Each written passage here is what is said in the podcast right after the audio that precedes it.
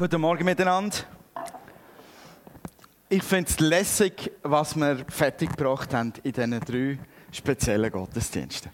Ich finde es wirklich lässig. Äh, jeder hat sich reingegeben in diesem Team, hat Gas gegeben, hat Ideen gebracht und das ist im Fall gar nicht so einfach. Und, und ich glaube, es ist uns gelungen, ähm, nicht völlig überkandidelt und verrückt äh, und gaga überzukommen zu dem Thema, sondern recht äh, bodenständig und, und äh, ausgeglichen. Und ich finde, jetzt nicht für mich, sondern wirklich für die ganze Mannschaft, die sich da drin geleitet hat, jedes Mal, finde ich, äh, könnten wir mal einen Applaus spendieren.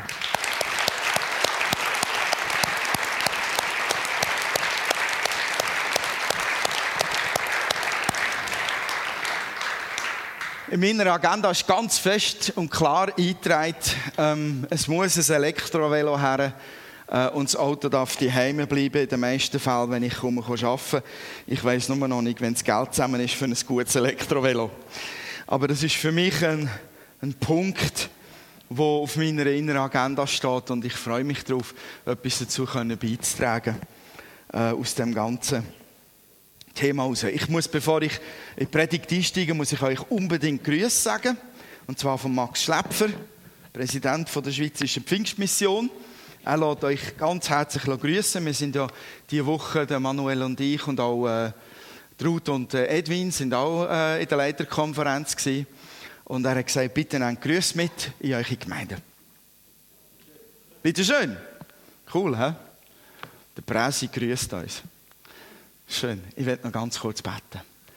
Heiliger Geist, ich bitte dich von Herzen, dass du mit deiner Kraft, mit deiner Herrlichkeit, mit deiner Liebe, mit deinem Wort uns begegnest mitten der Predigt. Herr, bitte öffne unsere Herzen. Hilf, dass wir unsere Herzen können öffnen für dies Reden.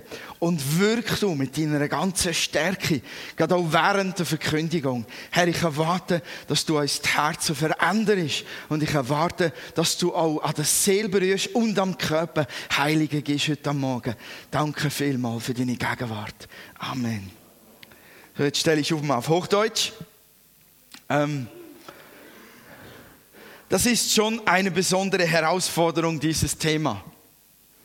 Dieses ganze Thema, ähm, man könnte sich leicht verlieren in all den komplizierten Ausdrücken und auch in den interessanten Mechanismen und, und, und Zusammenhängen in diesem ganzen Thema ähm, so Energie sparen, mit Energie haushalten, erneuerbare Energien nutzen, dämmen, isolieren, Energie mehrfach nutzen, Rückgewinnung von Energie. Und Achtung, es wird noch komplizierter, autarke Brauchwasserwärmepumpe, die als konzipierte Hydrobox funktioniert, habe ich im Internet gefunden hochwertige Bauhülle und eine systematische Lufterneuerung, Minergie P, Minergie Echo, Minergie P Echo und dann ganz witzig, es gibt noch ISO-Q-Systeme, Passivhäuser. Ich habe mich gefragt, gibt es aktive Häuser? Wie verhält sich ein hyperaktives Haus? kann mir vorstellen, dort ist Wohnen nicht mehr sehr gemütlich. Dahinter, hinter diesem komplizierten Zeug stehen eigentlich ganz gute Ideen und, und echt brauchbare Dinge und gute Ziele, praktische Dinge, ähm, um Gottes Schöpfung zu verwalten. Aber ich habe dann schon auch gefunden, ehrlich, predigst du heute über Passivhäuser? Das kann es irgendwie nicht sein.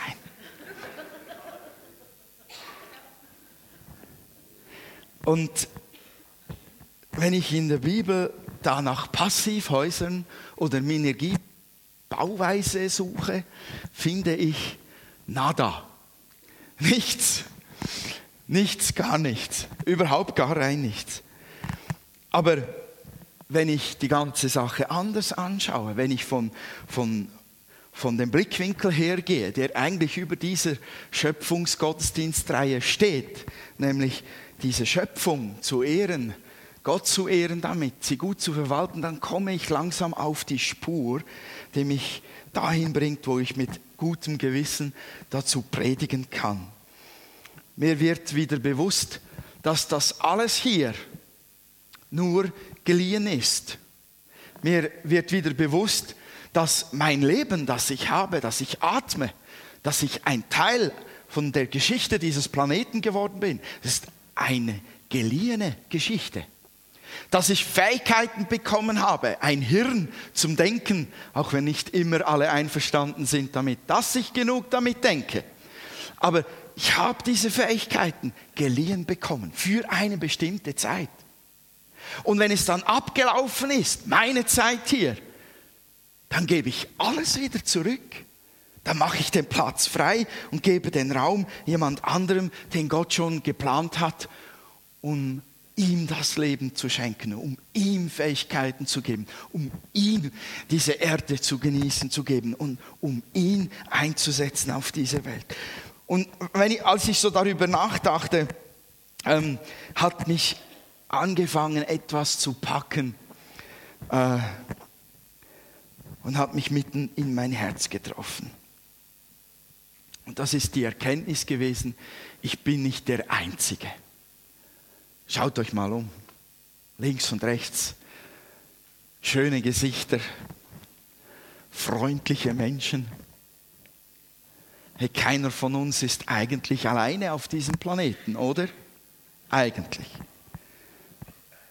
Das ist eine Welt voll Menschen, die genau wie du und ich die Möglichkeit bekommen haben, heute und hier zu leben, in diesem Land, diese Dinge zu genießen, sie zu haben, sie zu verwalten, sie zu vermehren, etwas damit anzufangen. Hey, wir sind nicht die Einzigen dann auch noch. Wir sind heute vielleicht 160, 70 Leute hier drin. Da drüben gibt es noch andere in der Krishona, in der FMG, der FWG. Da gibt es Tausende in den Häusern. Da gibt es Millionen außerhalb. Wir sind nicht die Einzigen, die diesen Planeten bewohnen. Aber manchmal behandeln wir ihn so oder wir benehmen uns so, als wären wir die Einzigen und das Schlafenland ist nur für uns geschaffen worden.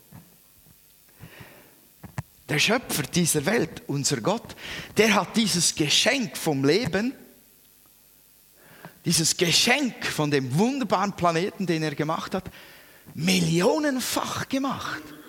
Der hat das millionenfach, milliardenfach verschenkt. Und wenn ich darüber nachdenke, sehe ich, man könnte es cool ausdrücken, das ist eigentlich auch der Titel der Predigt, Gott liebt global. Gott hat diesen wunderbaren Planeten, dieses tolle Leben allen Menschen gegeben. Man sieht seine Liebe daran zu uns Menschen, an dieser Schöpfung, auch wenn sie etwas deformiert ist durch die Sünde. Aber Gott liebt global, milliardenfach, über zig Zeiträume und Generationen hinweg verschenkt er das aus lauter Liebe andauernd wieder neuen Generationen von Menschen.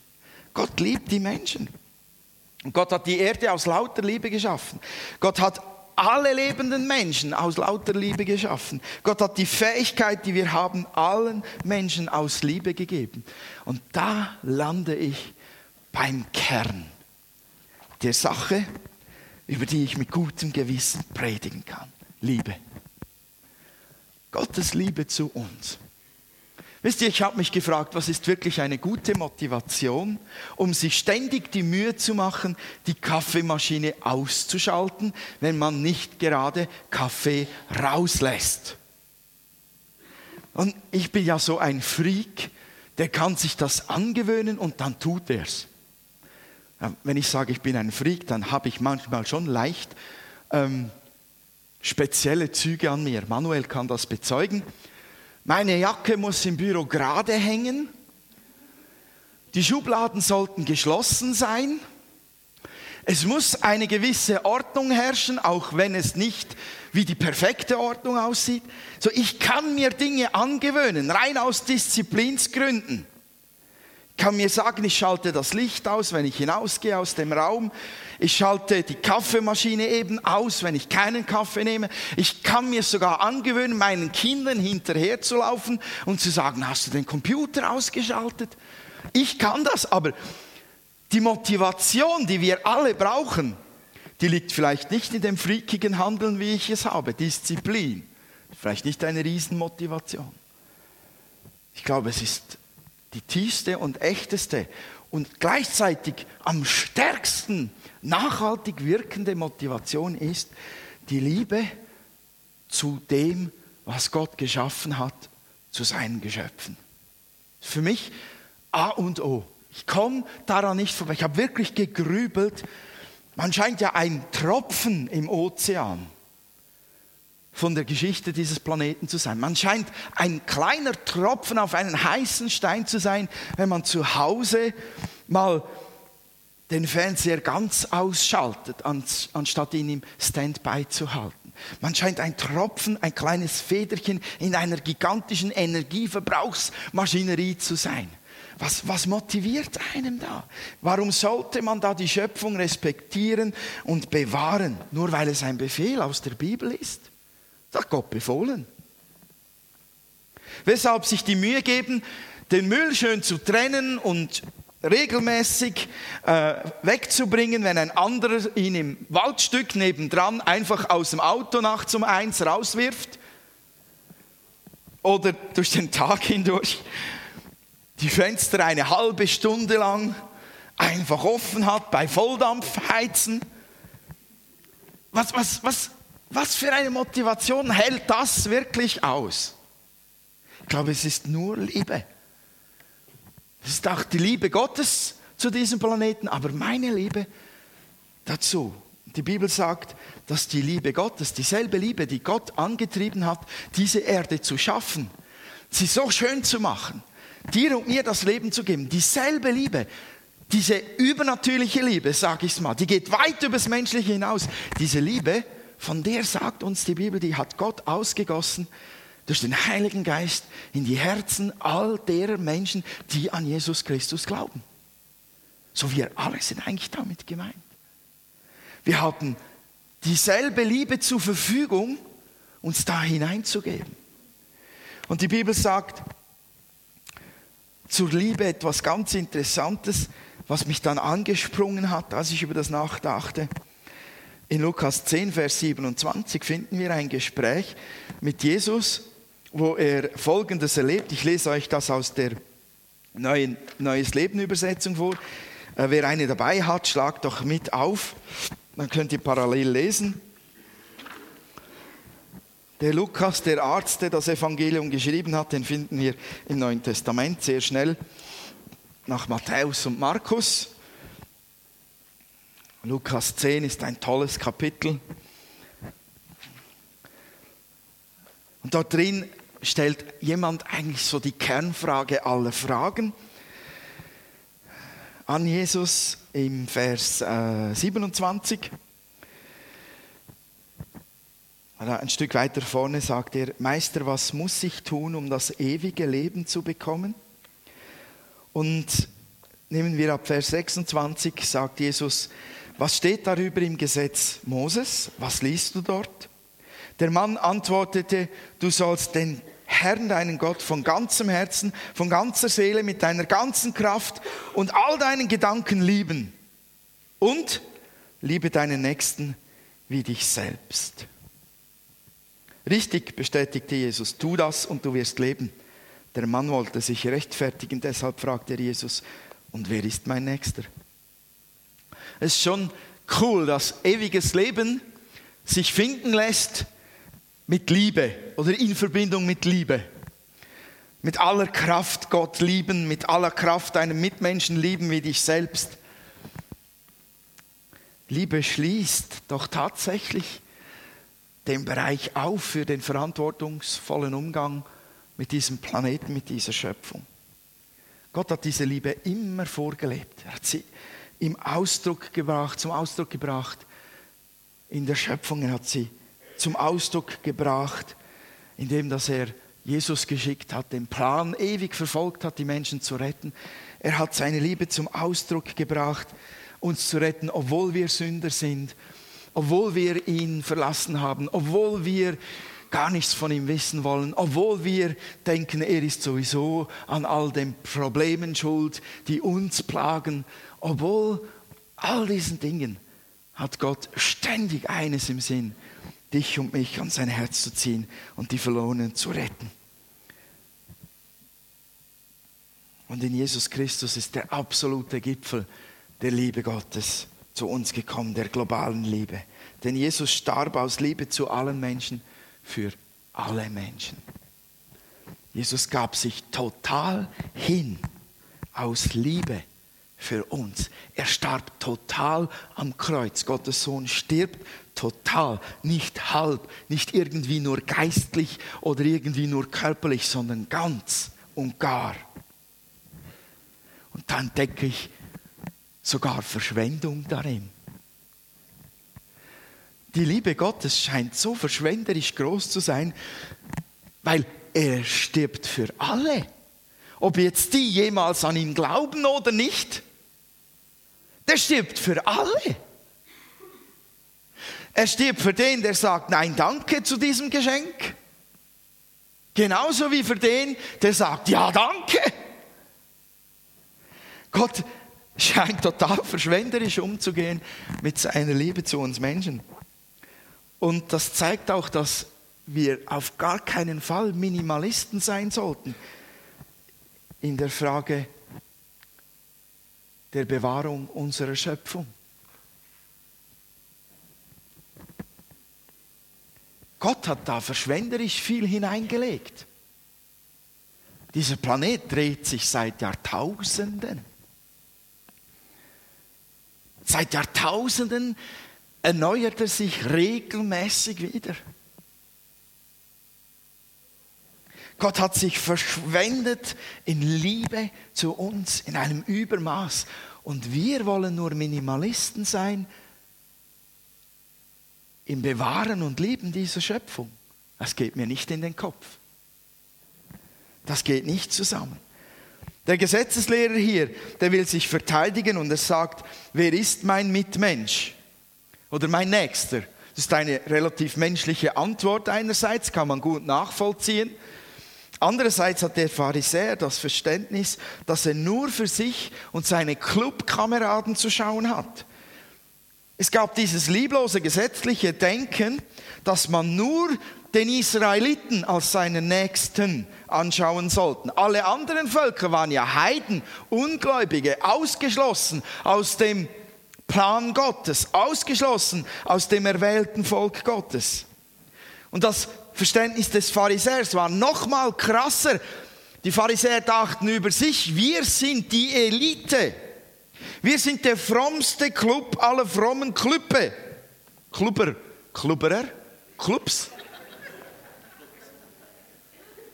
Streichen.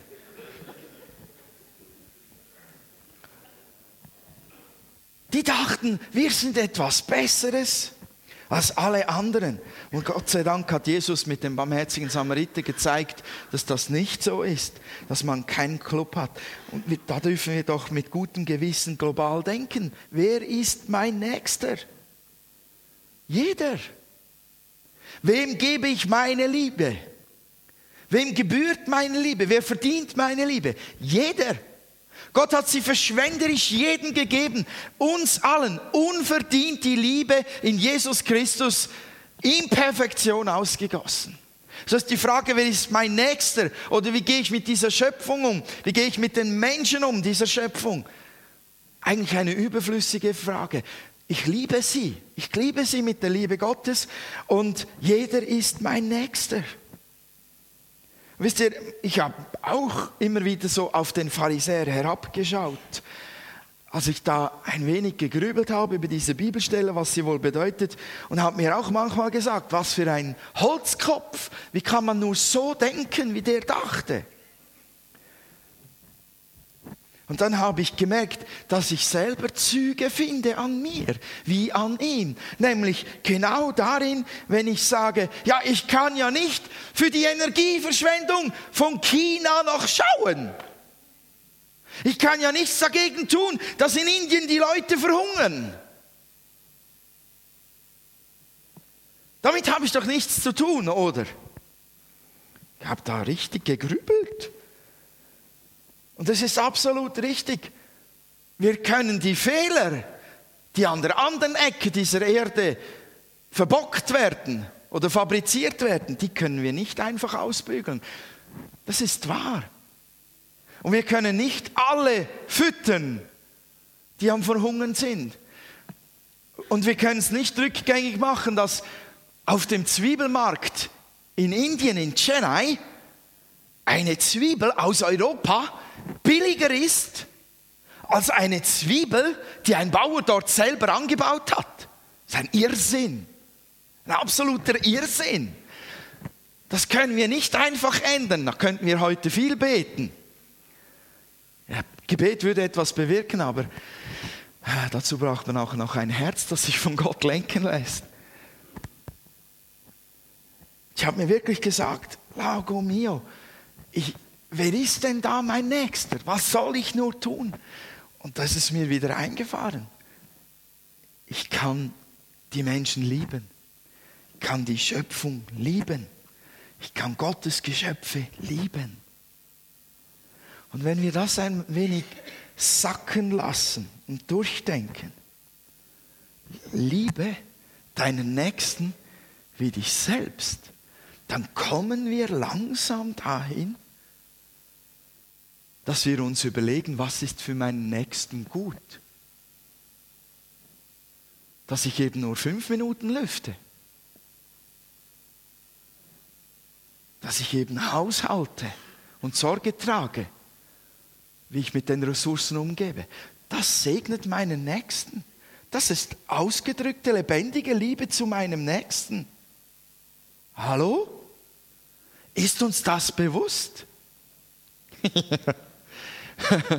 okay, ich weiß, es braucht noch Zeit, dem Gedanken zu folgen.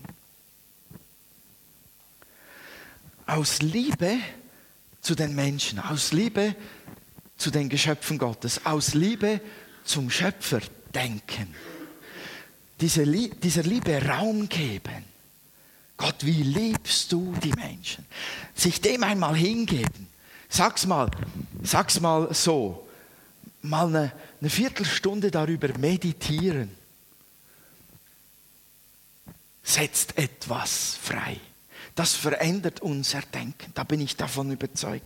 Das setzt was in Bewegung. Wenn wir der Liebe Gottes in unseren Herzen, die in uns ausgegossen wurde, wenn wir der Raum geben und diese Schöpfung und die Menschen anschauen durch die Liebesbrille von Gott, dann passiert was. Dann kommt die Motivation hoch, die Kaffeemaschine eben auszuschalten dann wird die Kraft freigesetzt, eben mal was zu tun, was mich vielleicht etwas kostet, aber dem anderen gegenüber Liebe ausdrückt und diese Schöpfung gut tut. Und das ist wirklich wahr, Liebe ist nichts Theoretisches. Die Liebe Gottes ist gar nichts hypergeistlich Theoretisches. Da könnten wir theologisch Stunden und Tage und Wochen lang diskutieren, bis wir tot umfallen. Das ist wirklich cool, aber die Liebe Gottes ist dermaßen radikal, aktiv. Und die Liebe Gottes in uns treibt auch immer, aktiv zu werden. Die Liebe Gottes trieb Jesus auf diese Erde, den Sohn Gottes. Sie trieb ihn auf dieser Erde zu sein und zu sterben am Kreuz. Liebe ist nie nur bla bla. Sie hat immer Hände und Füße. Liebe denkt für den anderen, Liebe handelt für den anderen, Liebe wünscht ihm das Bessere als sich selbst. Das, das ist in der Natur der Liebe. Sogar schon menschliche Liebe löst das in vielen aus. Man nimmt sich zurück, man schaut mehr zum anderen, man geht Kompromisse ein für die Beziehung. Man sagt, deine Wünsche, Schätzeli, die sind mir viel wichtiger als meine Wünsche. Wieso lacht ihr? Ist das nicht bei allen so? Oder sagt ihr einander nicht mehr Schätzeli?